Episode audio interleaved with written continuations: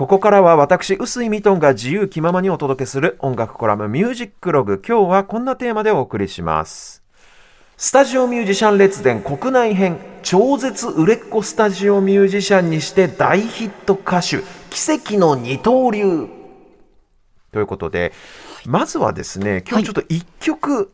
聴いてほしい曲があります、はい。まずちょっとこれこの曲聴いてみてくださいはいこれね以前僕が金曜玉結びに出演した際にはい。イントロクイズにチャレンジしたんですよでその時に回答できなかった曲があこの今かかってる「将軍」というバンドの「男たちのメロディー」という歌なんですけどはい。日テレのドラマ「俺たちは天使だ」の主題歌として1979年に大ヒットした曲ではい。僕本当に恥ずかしながらこの曲を知りませんでですね、はいはい。あの日家に帰って泣きながら調べてみて 泣きながら。これびっくりしたんですけどあの、はい将軍ってあの吉野藤丸さんがギターとボーカルを務めていたバンドなのかと。でこの吉野藤丸さんという方、はいこの人超有名なギタリストで、スタジオミュージシャンのもうレジェンド中のレジェンドなんですよ。オ。うん。でこの番組でもあの曲をねオンエアするときにこの曲ではこの吉野藤丸さんがギター弾いてますなんていうふうに僕がコメントすることもあるくらいたびたびあったくらいですから、はいはいこの吉野藤丸さんという方自自体は僕もちろん存じ上げていたんですが、うんただあくまでもその数々のヒット曲でギターを弾いてきた名手スタジオミュージシャンの名手っていう認識しか僕実は持ってなくて。はい。大ヒット曲を本人が歌ってレコ大の新人賞まで取っていた人とは知らなかったんですよ僕。なるほど。はい。でこのまあ。あ本当に恥ずかしい限りというか自分の無知を恥じましてまずは吉野藤丸さんの自伝を買いました。自伝？えはい。自伝買ってネット上のインタビュー記事なんかをもう全部チェックしてですね、今日は万全の体制を整えてこの売れっ子スタジオミュージシャンにしてかつ大ヒット歌手でもあるという奇跡の二刀流を成し遂げた吉野藤丸さんについてお話ししたいと思います。はい。お願いします。まずはですね、なんといってもスタジオミュージシャンとしてのキャリアからお話ししたいと思うんですが、この音楽コラムでもたびたびお話ししていますように、うん。70年代以降のいわゆるニューミュージック的なポップスの世界ではヘッドアレンジという手法が主流です。でこのヘッドアレンジとは何かというと、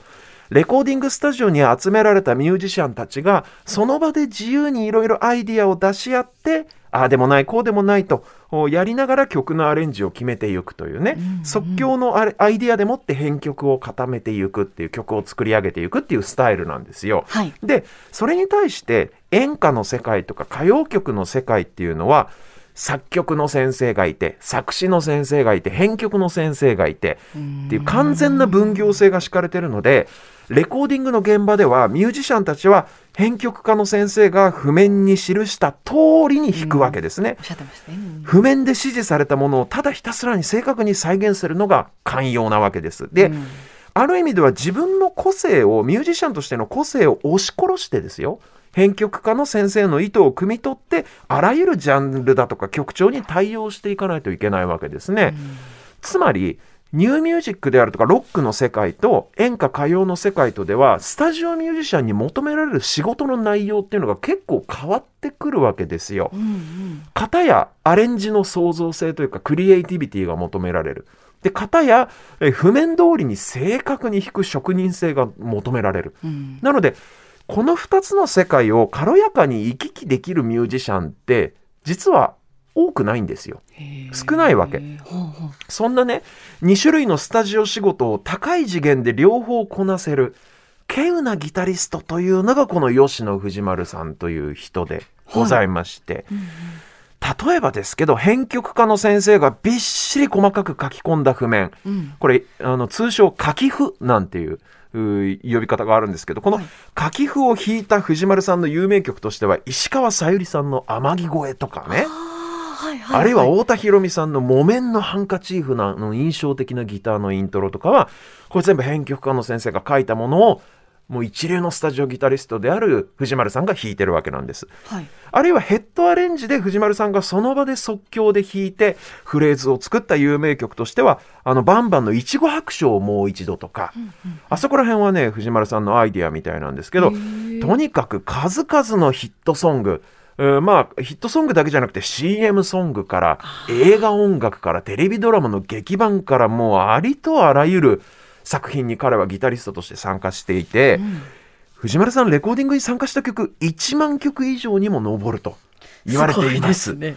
で、えーそんな吉野藤丸さんですけど3歳の頃からバイオリン習ってるということで、はいおそらくそれによって鍛えられた耳の良さっていうのがねこの彼のスタジオミュージシャンとしての資質に大きく関係してると思うんですけど、はいはい。ビートルズとやっぱ出会いまして、うんえーロックに目覚めたと少年時代に。で彼はバイオリンからエレキギターに持ち替えて大学進学と同時に地元の函館から東京に出てきてそこでドラマーであり歌手の角田博さんにスカウトされたことによってプロのギタリストとしてのキャリアが始まると。でちなみにこの吉野藤丸さんの藤丸という芸名をつけたのも角田博さんだそうなんですけど。そんな藤丸さんにとって大きな転機となったのが1973年ロッド・スチュワートという歌手が来日公演をしまして、はいこのライブの前座を務めたのがジョー山中さんという、まあ、ロック歌手なんですけど、はいはい。彼のバックバンドで藤丸さんはギターを弾いていたんですね。でこの時そのライブを客席でたまたま見ていたのが西城秀樹さんです。ほで当時ねその当時、まあ、沢田研二さんとか証券さんとかが井上隆之バンドってロックバンドをバックにつけて活動していたりしてう。はい。それ要は歌謡曲の世界でもグループサウンズのブームなんかを経てですねうんロックの要素がちょっとこうトレンドになりつつあったというか、まあ、それまで作曲家作詞家編曲家っていうふうに完全に役割が分業制になっていた歌謡の世界ではい。ロックバンド的な自由なアプローチで曲を作っていくっていうやり方が模索されてた時期なんですよちょうど。でもともと西城秀樹さんって大の洋楽ファンですから、うん洋楽志向が強い人ですからやっぱりね自分も古式ゆかしい歌謡のやり方ではなくてバックバンドをつけてうんロックのイディオムでつまりさっき言ったようにバンドメンバーがスタジオで膝つき合わせてああだこうだ言いながら曲を作っていくっていうそういうスタイルで音楽をやっていきたいと思っていたんでしょう。客席から藤丸さんの演奏を見た数日後はいはい。都内の乃木坂のあたりを歩いていた西城秀樹さん偶然道端でその藤丸さんとおぼしき人を見かけます。うん。でその場で西城秀樹さん声をかけたそうです。直接ですか？ちょっとちょっとそこのあなたこないだあのジョー山中さんのバックでギター弾いてませんでした？っていうふうに声をかけて、道端でですよ、はいはい。で僕のバンドでも弾いてもらえませんか？というふうにじ自ら頼んだとで幸いなことに人違いじゃなかったみたいでこれをきっかけに藤丸さんが中心となって西城秀樹さん専用のバックバンドが結成されたということなんですけれども、まあ、ここまではこの吉野藤丸さんの職業ミュージシャンスタジオミュージシャンとしての経歴を振り返ってきたという感じになりますけど以前ね、この音楽コラムでもスタジオミュージシャンはバンドを組みがちっていう話をしたじゃないですかし。ましたね。やっぱり毎日のように現場で顔を合わせて仲良くなるし、うん音楽的にもみんな腕利きだから、ね、こう一緒にバンドやろうぜってことになって自分たちの作品も作りたくなっちゃうわけですよ。はい。でそうまあ同じような感じで藤丸さん率いる西城秀樹さんのバックバンドもご多分に漏れず自分たちの作品をハワイで撮ろうっていうことになって、まあ、バケーションも兼ねてなのかなあのハワイに行って録音したとでそのテープを聞いた日テレの音楽出版部門の名物プロデューサー飯田典子さんという方がいるんですが、その音楽性の高さに目をつけるわけですそして俺たちは天使だという日テレのテレビドラマの主題歌を含む全ての音楽をこのバンドに任せることにするんですね。はついでに、ついでと言ってはなんですけど、バンド名もこの日テレの飯田さんがはいはい将軍と名付けます。これ世界に売り出すつもりで、ローマ字表記で、まあ日本の言葉、将軍というふうにつけたわけなんですけれども、はい。でもですよ、冷静に考えてみてください。このバンドもともと西城秀樹さんのバックバンドなわけでしょ、うん、おっしゃってましたよね。ドラマの主題歌をやるっつっても、歌は誰が歌うのさって思いません、思います。西城秀樹というスーパースターのバックバンドなわけだから、歌どうすんのって思うでしょ？ね。うん。実はこの吉野藤丸さん学生時代グリーブに所属しておりましてつまりあの合唱部みたいな。え歌もやってたんです。歌もうまかったんですこの人は、まあ、西城秀樹さんのバンドでももう素晴らしいコーラスをつけていたんですよ、はい。えーで藤丸さんがギターだけではなくこのバンドで歌も担当したわけなんですよ。でそのドラマのドラマの主題歌がさっき冒頭でお聴きいただいた「俺たちのメロディー」というわけなんですね。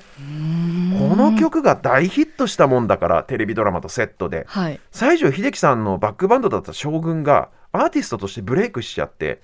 これまさにそのボブ・ディランのバックバンドをやっていたザ・バンドがアーティストとしても成功しちゃったみたいなのと全く同じ現象がここで起きたわけです。将軍はこれもうね1万曲以上レコーディングした吉野藤丸さん率いる超腕利きのスタジオミュージシャンたちがお茶の間の大ヒット曲を歌うアーティストになっちゃったわけなんですねす。ごいですね。すごいことなんだけどこれで困った人が一人います。はい。西城秀樹さんですよ。だってバックバンドが。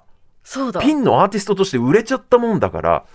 で彼らも忙しすぎてスケジュールがもう都合つけられないってことではい。西城秀樹さんのバックバンドもうできませんと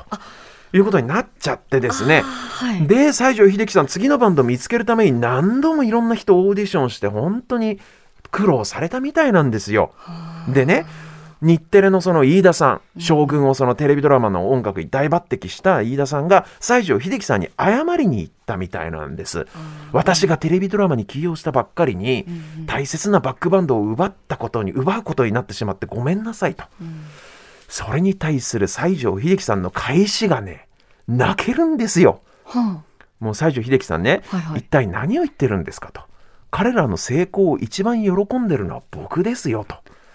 男の中の男ですね西城秀樹あ。もう拍手ですね。とくるもう彼にとっては欠かせない音楽の音楽的なパートナーだったわけですよ吉野藤丸さんっていうのが。うんで彼がアーティストとしてもお成功して僕も嬉しいというふうにおっしゃったというねそんないい話が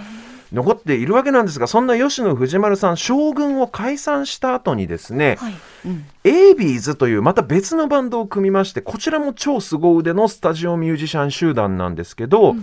AB'Sの曲は実は高橋義明さんのこの番組のねあの選曲してくれてます音楽ジャーナリストの高橋義明さんのセレクトで何回かこの番組でもかけてるんですよ。でそれもあって僕の中での藤丸さんのイメージっていうのはもう完全に今からお聴きいただくこの曲の雰囲気なもんでこれだいぶさっき聞いた男たちのメロディーと音楽的にかけ離れてるというか結構開きがあるんでいまだに自分の中では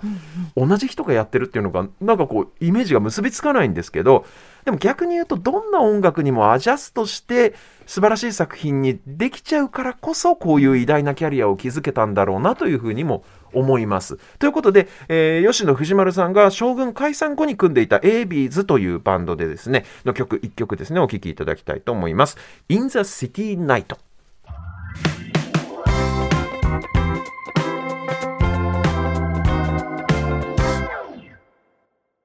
お聴きいただいているのは a b s 吉野藤丸さんが将軍解散後に組んでいたバンドです。A b s の In the City Night という曲でした。メロでしょなんか。なんか違いますね、先ほどとまさ。にシティポップ、うん。この今のリバイバルブームのシティポップのど真ん中みたいな感じの曲ですけど。間違いない。男たちのメロディーと同一人物かっていうのがねやっぱり おすごい幅だなと思って、うん、やっぱ音楽家としてすごい才能だったんだなという才能だったってあのご存命です。すいません。なぜか過去形になっちゃった、えーすごい才能だなと思いますけれども。